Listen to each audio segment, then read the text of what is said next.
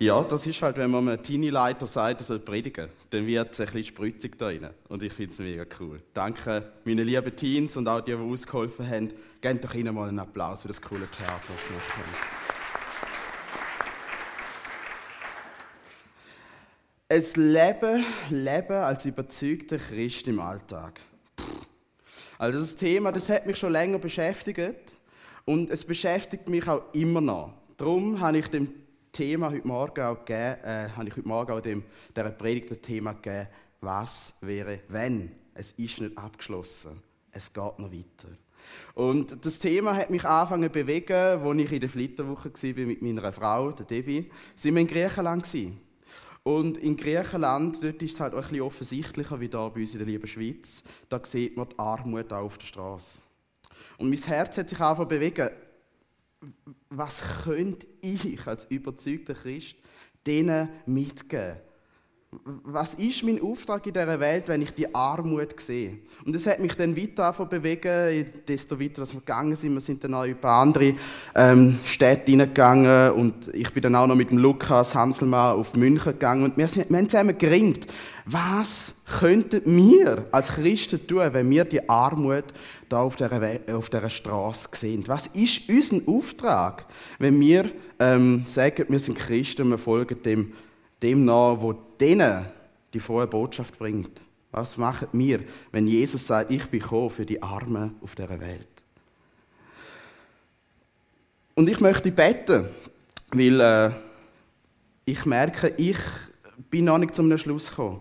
Aber ich kann euch mitnehmen in den Prozess, den ich schon seit mehreren Monaten ähm, durchgehe. Ähm, und erzählen, auf was das ich gekommen bin. Ich bin noch nicht am Ende und ich ringe auch noch. Aber ich hoffe, wir können zusammen, gerade können uns dort ergänzen, wo ich noch Fragen habe. Und darum will ich noch kurz beten. Wer bin ich, dass ich da vorne stehe und predigen darf? Jesus, wir wollen, wir wollen deinen Willen tun auf dieser Welt. Wir wollen offen sein für dein Reden von dir, dem Heiligen Geist. Öffne du uns die Augen, dass wir sehen, was du siehst und dass wir machen, was du gemacht hast und immer noch machst. Jesus, wir wollen überzeugt sein von dem, was du gesagt hast. Und wir wollen das Leben nicht nur auf der Straße, in der Öffentlichkeit, sondern auch tief in unserem Herzen. Herr, öffne du den Himmel über uns, so wie du es dem Stephanus gezeigt hast. Du hast den Himmel offen gehabt und er hat dich sehen. Und wir bitten dich, dass du uns die Augen aufmachst, dass wir dich heute dürfen sehen. Und Heiliger Geist, ich bitte dich, dass du da der Träume durchflutest und dass du die Leute berührst. Anders, wenn ich es durch die Predigt könnte. Wir legen dir den Morgen her und danken dir für das, was du bewegst. Amen. Genau. Und ich will anfangen mit einem Zitat. Jetzt muss ich gerade schauen, ob das geht. Super. Mit einem Zitat. Wenn doch Gemeinde durch den Heiligen Geist geboren worden ist, ist es dann nicht der Heilige Geist, den wir brauchen, damit die Gemeinde lebendig bleibt. Das ist ein Zitat, das habe ich mitgenommen aus dem Praise Camp. Und das hat mich auch bewegt, auch in dem Jahr. Und der eindrücklichste Moment war, als ich dann mit der Debbie, wir haben dann gesagt, weil ich am Praise Camp war, haben wir Silvester nicht zusammen feiern Dann haben wir gesagt, wir gehen ein paar Tage weg. Und dann sind wir auf Straßburg in Frankreich und wir haben so einen Shopping-Tag gemacht, dort habe ich auch die coole Jacke gekauft. Und dann sind wir da durch die Gasse gegangen und haben das Restaurant gesucht, wo gehen wir essen heute. Und dort kommt mir ein Blitzgedanke. Willi, wenn Gott jetzt sagt, du sollst da eine Gemeinde gründen, wo fängst du an? Und ich habe mich mega überfordert gefühlt. Ich habe es dann der Debbie gesagt und sie so, pff, ich weiß doch auch nicht. und, und, und, und ich habe angefangen, dem nachzudenken. Und ich habe mich eigentlich hilflos gefühlt, weil links und rechts sind mega viele Leute durchgelaufen und ich habe dann gedacht, also wenn du möchtest, dann findest du schon einen Weg. Aber die Frage ist, wäre ich mutig genug, um das zu machen, was du sagst? Und dann bin ich auf einen Gedanken gekommen, der mich mit Freude erfüllt hat. Und zwar habe ich an die Gemeinde da gedacht. Und ich habe Freude bekommen über die Gemeinde, die wir da schon dürfen haben. Wir müssen sie nicht noch aus dem Boden rausstampfen, sondern es dürfen die Leute zusammenkommen, die Jesus genauso gern haben wie ich. Und wir dürfen zusammen den Jesus feiern, der alles gegeben hat für uns. Und in mir ist so eine große Freude gekommen. Ähm, und die gleiche Freude, glaube ich, hat Jesus auch geteilt.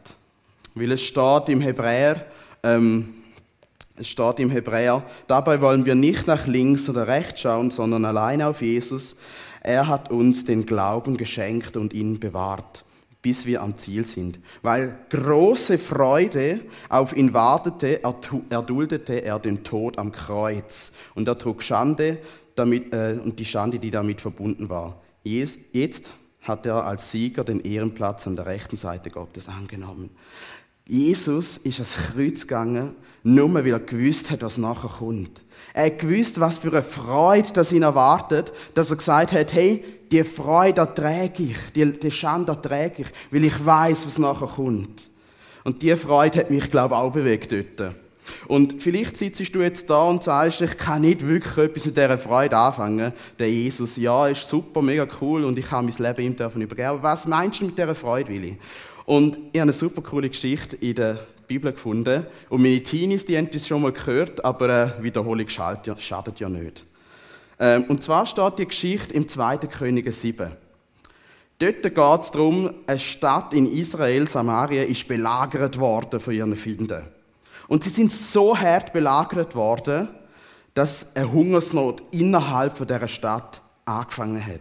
Ähm, ihr könnt euch die Hungersnot so vorstellen, ein Eselskopf hat etwa so viel gekostet wie ein Jahresgehalt, das wir haben. Also sagenhaft. Sie, sie haben so viel Geld müssen aufbringen, damit sie überhaupt etwas zu essen bekommen haben. Und in dieser Stadt, in dieser Stadt hat es drei, vier Freunde gegeben. Außerhalb dieser Stadt hat es vier Freunde gegeben. Und die vier Freunde, die sind aussätzig. Aussatz kann man sich so vorstellen, sie haben eher ein bisschen weissliche Haut und sie sind eher ein bisschen, ähm, ich weiß nicht, Lepra ist mir durch den Kopf gegangen, aber ich weiß nicht, ob es das wirklich ist. Auf jeden Fall, sie, sind, sie haben Lepra gehabt und das war hoch ansteckend. Gewesen. Und darum sind sie aus einer Gemeinschaft ausgeschlossen worden und haben dann vor der Stadt müssen, ähm, verweilen. Und weil die natürlich auch betroffen sind von dieser Hungersnot, haben sie dann gesagt, ist einer aufgestanden und hat gesagt, hey, schau, ich weiß ja auch nicht. Wenn wir da bleiben, dann sterben wir, weil äh, es bringt ja eh nichts, wenn wir da verweilen. Wenn wir in die Stadt gehen, dann sterben wir auch, weil vielleicht bringen die uns um, weil wir dürften ja eigentlich nicht in der Stadt sein. Das Einzige, was uns bleibt, sie haben die Variante gedacht, das Einzige, was uns bleibt, wir gehen zu den Finden. Weil dort haben wir wenigstens eine kleine Möglichkeit, dass wir überleben können. Die könnten ja barmherzig sein mit uns und sagen, ist okay. Er, er könnte unsere Diener, unsere Sklaven sein, er könnte das noch überleben. Und sonst, wenn sie uns umbringen, ändert es ja auch nichts an der Situation. Und dann haben, haben, äh, haben, sich die anderen drei mit dem einen angeschlossen und gesagt, du hast recht, wir gehen, weil sterben tun wir sowieso. Und dann sind sie gegangen und was sie vorgefunden haben, hat sie erfüllt mit, riesig, mit einer riesigen Freude. Und zwar haben sie ähm, ein leeres Lager aufgefunden. Es war niemand herum. Und das ist einfach so cool dran. Im Moment, bevor sie dort angegangen sind, hat Gott den Menschen, den Leuten, die sie belagert haben, ein Rauschen ins Ohr geschenkt. So hart, dass sie gedacht haben, oh Scheibe, die Stadt, die haben sich Verbündete geholt. Sie haben sich mit den Ägyptern oder sonst noch Leuten zusammentun und können uns jetzt angreifen. Und aus Angst haben sie alles stehen und liegen gelassen, dass sie weggerannt sind und alles liegen gelassen haben. Sie sind eigentlich fort, weil sie haben gedacht, ihnen geht es jetzt an den Kragen. Und als ich das gelesen habe, hat es mich eine Freude bekommen, weil die vier Freunde, die kommen dorthin, sehen, das ist alles noch da. Hey, krass! Und haben sich erstmal den Bauch vollgeschlagen und den Durst gelöscht und haben ein riesen Fest gehabt. Unglaublich. Und ich habe mich so gefreut für die. Weil das sind so ein bisschen die Aussenseiter aus der Gesellschaft gewesen. Das sind die, die nicht so anerkannt sind. Und jetzt werden die als erstes versorgt. Das hat mich so gefreut, als ich das gelesen habe. Ähm, und gleichzeitig, das hätte ich nicht erwartet, steht einer auf und sagt, hey Freunde, es ist nicht recht, was wir da machen. Ähm, hinter uns ist eine ganze Stadt mit so vielen Menschen, die am Verhungern sind. Und wir tun uns da den Bauch vollschlagen, weil es uns gut gehen Und so haben sich die vier Freunde dann gedacht, du hast eigentlich recht. Hey, wir dürfen eine riesige Party feiern und dort hinten verhungert einfach eine Stadt, das ist nicht gut. Und sie sind dann abgegangen und haben diesen Leuten gesagt, hey, der Find ist nicht mehr da. Wir sind nicht mehr belagert. Wir können unser Essen holen. Und dann ist die ganze Stadt gekommen und haben sich dann äh, dürfen an dem Reichtum auch satt essen und satt trinken. Und das ist die Freude, die ich meine, wenn ich sage, ich habe eine Freude auf die Gemeinde. Die gute Botschaft, die die Freunde gebracht haben, hat sie erfüllt mit Freude. Weil sie haben die Freude dürfen mit anderen teilen.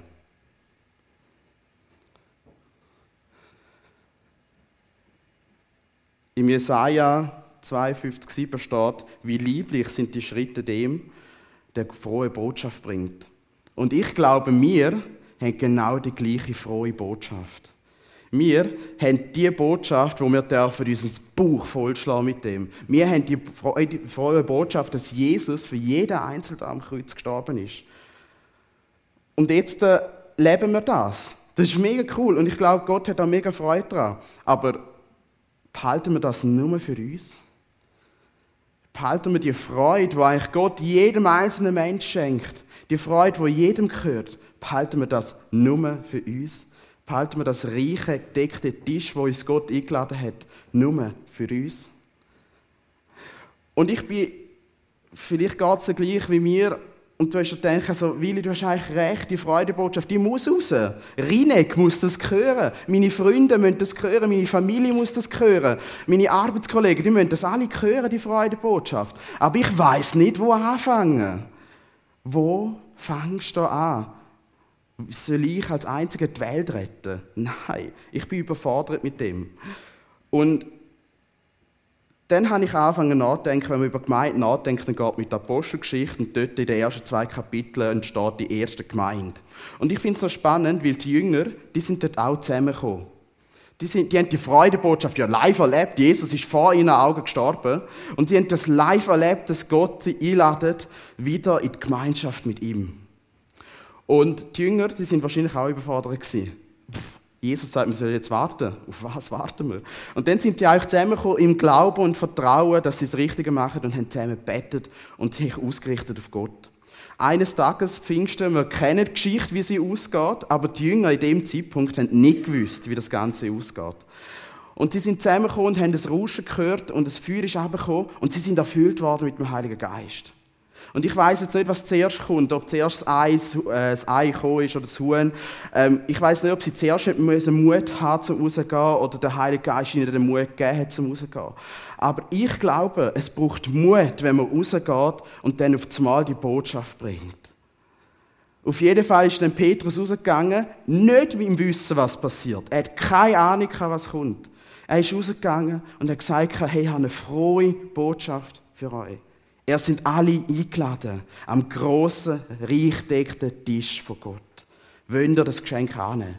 Und 3000 Leute haben sich dann bekehrt, sagt man, äh, und haben dann angefangen, die erste Gemeinde zu bilden. 3000 Leute auf einem Schlag und gesagt, ja, wir wollen, wir wollen, wir wollen die Einladung annehmen. Also ich, die Zahl, um sich das überhaupt mal vorzustellen, wie, was für eine Logistik das hätte müssen haben, dass 3000 Leute auf einmal zusammenkommen, das ist sagenhaft. Aber sie sind im Glauben vorgegangen, die Jünger, und gesagt wir haben die frohe Botschaft und wir können nicht anders, als das zu verkünden, was Jesus uns geschenkt hat. Und dann habe ich ein bisschen angefangen zu überlegen. Und das Spannende, das Wort in Griechisch, das dort gebraucht wird, ist Metanoia. Ich habe jetzt ja ein bisschen Griechisch in der Schule. Ich kann das jetzt mittlerweile ein bisschen anwenden, aber noch nicht so gut. Auf jeden Fall Metanoia. Und ich finde es noch spannend. Wir reden immer von, von, von Bekehrung oder, oder Buß. Und das Spannende ist, im Griechisch meint das genauso auch Umdenken. Ihr könnt euch das vorstellen, die Menschen sind in eine Richtung gegangen und haben in eine Richtung gelebt. Und auf einmal in dem Zeitpunkt kehren sie um und gehen einen anderen Weg. Sie haben angefangen umdenken. Es hat etwas Grundlegendes angefangen passieren in diesen Menschen hinein. Metanoia, umdenken. Und ich glaube, das sollte auch in uns passieren, dass wir anfangen, umdenken. Dass wir nicht sagen, hey, es ist ein riesiger Stress, wenn ich, wenn ich denke, ich muss meinen Freunden von Jesus erzählen. Als ich mit der Debbie zusammengekommen bin, da habe ich eine riesige Freude dass ich eine Freundin habe. Und ich habe nicht anders können, als jedem zu sagen, hey, ich habe eine Freundin. Wow, so cool. Ich habe jedem Einzelnen von dieser Debbie erzählt. Und ich habe nicht irgendwie das Gefühl gehabt, ich muss, oder Debbie hat gesagt, das erzählst du jedem, dass, wir zusammen sind. Nein, gar nicht. Ich habe selber die Freude gehabt und nicht anders können, als allen zu erzählen, dass ich mit der Debbie zusammen bin. Und ich genau, glaube, genau die gleiche Freude und Liebe dürfen wir haben, wenn wir über den Jesus erzählen. Weil er ein riesiges Geschenk gegeben hat. Und wir dürfen rausgehen und freudig von dem Jesus erzählen. Es ist eine Freude, es ist nicht ein Müssen, ein Pflichtgefühl. Wie der Richie denkt hat, ja, pf, okay, ja, erzähle ich halt ein bisschen, aber nicht wirklich. Ich will mich auch nicht aufdringen. Sondern es darf eine Freude sein, wenn wir die Leute einladen zu dem reich deckten Tisch. Ein Umdenken. Und wenn wir anfangen zu begreifen, was das Umdenken heißt, dann habe ich eine coole Bibelstelle gefunden. Die werden wir dann auch noch in der Königreichserie haben. Und wir werden weiter über das, über das Königreich, und wir dürfen verkünden, nachdenken. Auf jeden Fall, die Bibelstelle, die steht in Mose, äh, Matthäus 13, 44 und 46. Und zwar steht dort, das Reich der Himmel gleicht einem Acker, im Acker verborgenen Schatz welcher ein Mensch fand und verbarg. Und vor Freude darüber geht er hin und verkauft alles, was er hatte, nur zum der Acker kaufen. Ich glaube, die Freude, das Umdenken müssen wir anfangen. Es ist so cool oder schön, was Gott uns schenkt. Es ist so wertvoll, was wir haben, bekommen durch ihn, dass wir müssen alles verkaufen, wenn wir nur mal im Ansatz begreifen würden, was der gegeben hat für uns, was Gott auf die Welt gebracht hat, wenn wir begreifen würden, dann müssten wir eigentlich alles verkaufen und ihm eigentlich nachfolgen. Weil es ist es wert. Und ich finde ich find das, find das so ein cooles und schönes Beispiel. Aber gleichzeitig bin ich auch absolut herausgefordert in dem, weil es heißt, wir müssen mutig sein. Das ist das, was der Friedhelm vor zwei Wochen predigt hat. Es heißt, wir brauchen Mut. Wir müssen mutig rausgehen. Auf das Mal heisst dass ich muss vielleicht wieder Petrus dort predigt hat, vor meinen Freunden, die mich kennen, seitdem ich liebe, muss ich sagen, okay, hey, ich erzähle dir von dem Jesus, den ich so unglaublich gern habe. Ich glaube, dort darf ein Umdenken mit der Neuen anfangen. Und das Schöne ist ja, dass wir nicht allein sind mit dem. Das Schöne ist ja, dass Gott uns nicht einfach rausstellt und sagt, ja, mach mal. Ich schaue dir dann zu und es kommt schon gut. Sondern Gott hat seinen Heiligen Geist geschickt, damit er als Helfer und Tröster darf aktiv sein Dass er uns darf helfen dass er präsent ist in unserem Leben. Und wenn wir die Apostelgeschichte sehen, dann sehen wir unglaublich viele Geschichten, wo der Heilige Geist mitgewirkt hat. Die Frage ist, bist du parat, mutig genug, um den Heiligen Geist anzunehmen und die Freudebotschaft rauszubringen wo Gott parat hat für jeden Einzelnen. Es braucht Mut.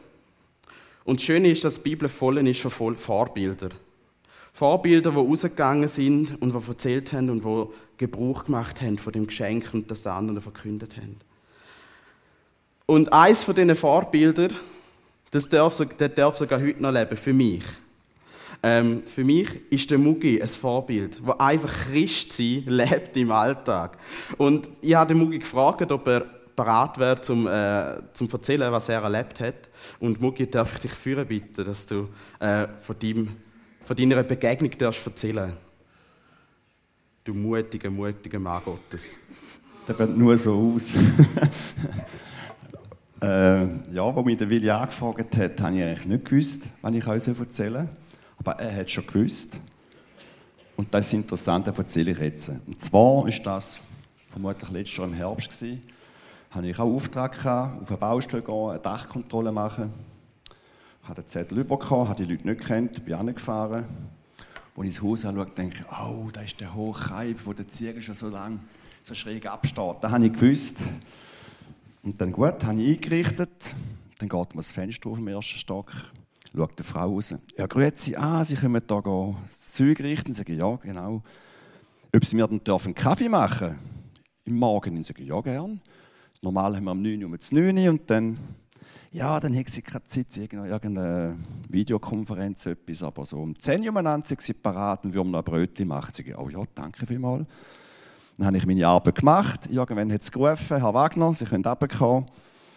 Und dann bin ich runter und einfach ins Haus rein. Ich dachte, okay, dann haben wir die Tür aufgemacht, einen Gang, ich habe nicht gewusst, wo laufen, immer geklopft. Excuse, ist da die Küche oder was denn ist? Und dann irgendwo habe ich eine Küche gefunden. Äh, es sind noch ein kleines Mädchen, eine jüngere Dame ist umeinander gelaufen. Ich dachte, okay, das sind wahrscheinlich Kinder von dieser. Äh, sind mit reingebeten in die Stube, haben einen Kaffee gemacht, Brötchen, wir sind ins Gespräch gekommen. Ich habe überall Kinderzeichnungen gesehen, bisschen herumgeschaut. Dann hat die Frau angefangen zu erzählen von ihren Problemen, vom Haus, wo sie Miete sind, wo die Tür ist, wegen Heizung und Sachen. Ich konnte Tipps geben. Und dann irgendwann fragt sie mich, ja, was schaffen Sie oder du? Haben wir Duzis gemacht. Dann habe ich erzählt, ja, eben, ich bin da Dachdecker, aber privat gehe ich noch in die freie Gemeinde und habe angefangen zu erzählen und schwärmen so, ja, was wir da so machen, dass wir da von Jesus hören und Menschen begleiten. Und dann kommt die Gretchenfrage. Sie fragt mich, wann ich für ihre 15-jährige Pflegetochter für eine Idee hätte, wo sie hingehen könnte unter Junge. Und fragt mich wann ich auf das komme. Dann habe ich an Willi gedacht. Wow, wir haben einen jungen Menschen bei uns, der Teams macht, der mit jungen Menschen unterwegs ist, wo sie motiviert, wo ihnen Wertschätzung gibt, wo ihnen von Jesus erzählt, aber wo sie auch lustiger haben Sie werden nicht gemobbt, sie werden, wird ihnen gut geschaut. Und dann habe ich natürlich noch mehr geschwärmt. Und sie hat gesagt, hey, äh, dem tue ich mich mal melden und dann soll die Tochter dort hingehen, die Pflegetochter. Und ich habe gesagt, ja, ich könnte ihr gerade die Nadelnummer geben. Nein, nein, sie sagt das dann googeln. Dann so innerlich gedacht, ja, okay, man sagt etwas und dann nachher machen wir es halt gleich nicht. Und das war jetzt letzten Herbst. Gewesen. Und vor zwei Wochen, wo der Willi mich eben angehauen hat, über ein Zeugnis gegeben, hat er gesagt, hey, die Frau war bei mir gewesen, und die Tochter ist ein Tinika. Und das berührt mich jetzt gerade. Aber ich finde es genial, wenn man einfach Zeugnis geben, etwas erzählen und dass die Leute ansteckt und die machen das nachher. Ob das in dieser Sekunde ist oder später ist, das macht den Gott selber. Und das finde ich genial. Danke vielmals.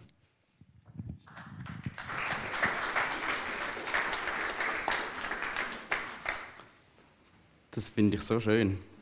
Schau, wir müssen keine Helden sein. Der Petrus, der war auch kein Held. Ich würde jetzt von Mugi behaupten, er ist auch kein Held. Er ist ein sehr guter, aber er ist auch kein Held.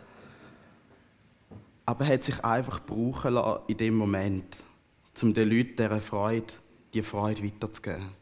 Und die Frage in der Runde, die ich stelle, ist: Bist du mutig, heute eigentlich das Metanoia zu machen, umzudenken und die Freudebotschaft denen zu geben, die es noch nicht gehört haben? Habe überlegt, ob ich es bringen soll. Ich habe es dann gleich gebracht. Ich habe meine Schulsammlung durchforstet. Und habe dann angefangen zu überlegen, Epheser 6, Waffenrüstung, okay, die Schuhe vom Evangelium oder die Sandalen vom Evangelium. Und habe dann angefangen zu überlegen, hey, wir sind so verschiedene Leute da drin. Und nicht jeder ist so gemacht, dass es die Botschaft oder die Freude so überbringen kann wie der Mugi. Oder wie ich. Aber gleich will Gott dich brauchen. Und ich habe da ein paar ähm, Beispiel mitgebracht, wie du das kannst. Ich erkläre es euch noch. Ähm, zum Beispiel könntest du von dir sagen, du bist der Turnschuh, oder? Du bist der Sneaker. Du bist der, der euch gerne Zeugnis gibt. Du bist der, der voll gerade ausgeht und sagt, ich habe das erlebt. Das musst du auch erleben. Vielleicht bist du die Person, die das braucht und wo da ist. Vielleicht bist du auch der Halbschuh, ja, der Lederschuh. Vielleicht bist du der, der nobel daherkommt. Äh, nein, vielleicht bist du der, der intellektuell eigentlich mega begabt ist. Das wäre jetzt nicht so mies. Aber vielleicht bist du es. Vielleicht bist du der, der gerne debattiert und mit Leuten auf Kopfniveau schwätzt. Dann will auch Gott dich brauchen. Auch du hast deinen Platz. Vielleicht bist du auch der Hausschuh. Vielleicht bist du die Person, die gerne einladen tut. Vielleicht brauchst du das, dass Leute zu dir heimkommen Und vielleicht kannst du gerade nächstes Mal, wenn du an jemanden denkst, ihn auf ein Schokofondue einladen und einfach die Freude weitergeben. Vielleicht fällt dir das einfacher. Vielleicht bist du aber auch der Bergschuh, der Dienende. Du bist der, der gern hilft. Du bist der, der jetzt rausgehen würde auf Rieneck, Dreck zusammensammeln. Und wenn Leute würden kommen und die fragen, was machst du da eigentlich, bist du der, der sagt, ja, weißt, ich glaube, es gibt einen, der deinen Dreck gerne zusammensammeln Vielleicht bist du die Art Typ. Vielleicht bist du aber auch der Chuchu. Ja? Und für die Fußballer da, vielleicht bist du der Direkte. Du musst voll dran her. Hey, ich glaube, Jesus liebt dich. Wow, okay, wow. Vielleicht bist du die Art Person, wo Leute eigentlich direkt muss ansprechen. Vielleicht bist du aber auch die Sandalen oder der Flipflop. Vielleicht bist du der Bettende. Oder der, der die Freundschaft zuerst muss stimmen muss. Vielleicht musst du zuerst Freunde haben. Vielleicht musst du die Person zuerst kennenlernen, bevor du überhaupt anfangen kannst, über die Freude zu erzählen. Ich habe dir da eigentlich mal ein paar Beispiele gebracht, wo du kannst brauchen, um dir Freude zu bringen. Jeder auf seine Art und Weise. Und ich will auch gar keinen religiösen Spirit aufdrücken. Gar nicht. Ich glaube, die Freude, die wir da dürfen haben, ist unfair, wenn wir sie nur für uns behalten, sondern ich glaube, die Leute sollten die hören. Angefangen bei mir, bei meinen Freunden, bei meiner Familie.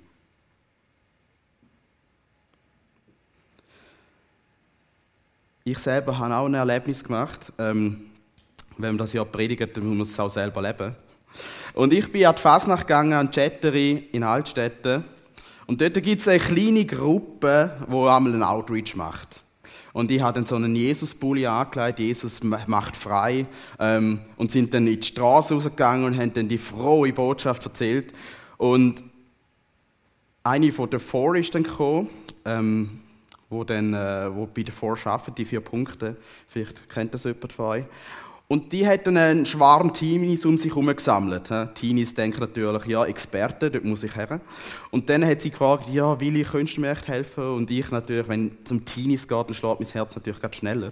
Und bin dann auch gegangen helfen dort. Und dann haben wir unsere Gruppen aufgesplittet und sind dann auf die Straße gegangen. Und ich hatte einen jungen Typ. Gehabt. Und der war voll Feuer. Der ist gegangen, ich muss dieser Oma von Jesus erzählen. Und ist dann losgestürmt. Und irgendwann war er so übereuphorisch, dass ich ihn verloren habe. Und ich habe ihn gesucht. Wir haben ihn schlussendlich wieder gefunden. Aber in dem Moment, wo ich ihn nicht mehr hatte, bin ich durch die Gasse gelaufen und habe mir gedacht, so, boah, da gibt es eigentlich schon sehr viel oder sehr viele Leute, die die frohe Botschaft eigentlich sollten hören. Und in dem Moment fährt jemand im Rollstuhl an mir vorbei, noch begleitet von so drei Mädchen, die ihm den Weg frei gemacht haben. Und ich habe angefangen, die Bibel in einem Jahr durchzulesen. Und dann lese ich natürlich von so vielen Wundern und was passiert und wie Gott die Menschen braucht. Und in dem Moment habe ich gedacht, Gott, wie schön wäre es, wenn die Person anfangen würde laufen und was für ein Zeugnis wäre das für die anderen. Und in dem Moment, ich weiß nicht, was ich dann gehört habe oder ich den Eindruck habe, in dem Moment höre ich, ja, dann mach's. So viele Leute sind da und ich so, okay, wow, wow, wow, wow, wow. ich bin nur der kleine Willi aus, Rine, aus Tal. Ich kann nichts. Und die Person ist dann mit dem Rollstuhl weitergefahren und ist dann vor mir irgendwo gewesen und ich habe gesagt, ich will dieser Person nicht nachrennen. Das sieht komisch aus, wenn ich jemandem im Rollstuhl hinein nachrenne. Gott, wenn du das gewesen bist, dann schenk, dass die Person stehen bleibt. Dann will ich es machen. Auf jeden Fall bin ich dann weitergelaufen, habe die Person ein bisschen aus, dem Auge, aus den Augen verloren, bin dann durch eine enge Gasse durchgelaufen. Neben mir war eine Guggenmusik und ganz viele Leute, die zu dieser Gugge getanzt haben. Und wir mussten anhalten, weil die Reihe nicht mehr weitergegangen ist und eher als Quetschen war. Auf jeden Fall halten wir an. Und in dem Moment, wo wir anhalten, realisiere ich, dass die Person im Rollstuhl neben mir steht. Und ich hatte den Mut nicht. Gehabt ich hatte den Mut nicht gehabt, um das zu machen, was ich gedacht habe, habe ich gehört. Und es ist schwierig. Es ist unglaublich schwierig. Aber die Predigt vom Friedhelm, die hat mich ermutigt. Du brauchst Mut. Und vielleicht es eigentlich nicht dran gewesen. Vielleicht möchte Gott mich auch später noch brauchen. Aber ich glaube, er will mich brauchen. Und ich bin kein Hero. Wenn Gott mich sogar brauchen könnte, dann könnte das genauso auch mit dir. Und ich will ein paar Leute aus der Bibel zeigen, wo Gott braucht hat und wo nicht die größten Helden sind. Zum Beispiel hat Gott den Noah gebraucht und der Noah, der ist betrunken gewesen. Gott hat den Jakob gebraucht und der Jakob ist ein Lügner gewesen. Gott hat den Mose gebraucht und der Mose hat wahrscheinlich gestottert. Gott hat den Simson gebraucht und der Simson ist ein Frauenheld gewesen. Gott hat sogar den Timotheus gebraucht und der hat nackt predigt. Gott hat den Jesaja gebraucht, obwohl der gemeint hat, er ist zu jung. Gott hat den Jona gebraucht, obwohl der Jona von Gott weggelaufen ist. Gott hat den Johannes den Täufer äh, gebraucht, Täufer gebraucht, obwohl der Heuschrecken gegessen hat, was die Leute wahrscheinlich groß gefunden haben. Gott hat Rahab gebraucht, obwohl sie mal eine Hure war. Gott hat den Lazarus gebraucht, obwohl er tot war. Gott hat den Petrus gebraucht, obwohl der Petrus Jesus verleugnet hat. Und Gott hat den Hiob gebraucht, obwohl der Hiob alles verloren hat. Und das sind nur ein paar Beispiele von den Leuten, die Gott in der Bibel gebraucht hat. Und es sind keine Helden. Aber ich glaube, dass Gott genau dich auch brauchen kann, wenn er diese Leute sogar brauchen können. Lass uns mutig sein. Lass uns mutig sein und uns von Gott brauchen lassen. Er braucht keine Helden. Er braucht einfach Leute, die mutig sind.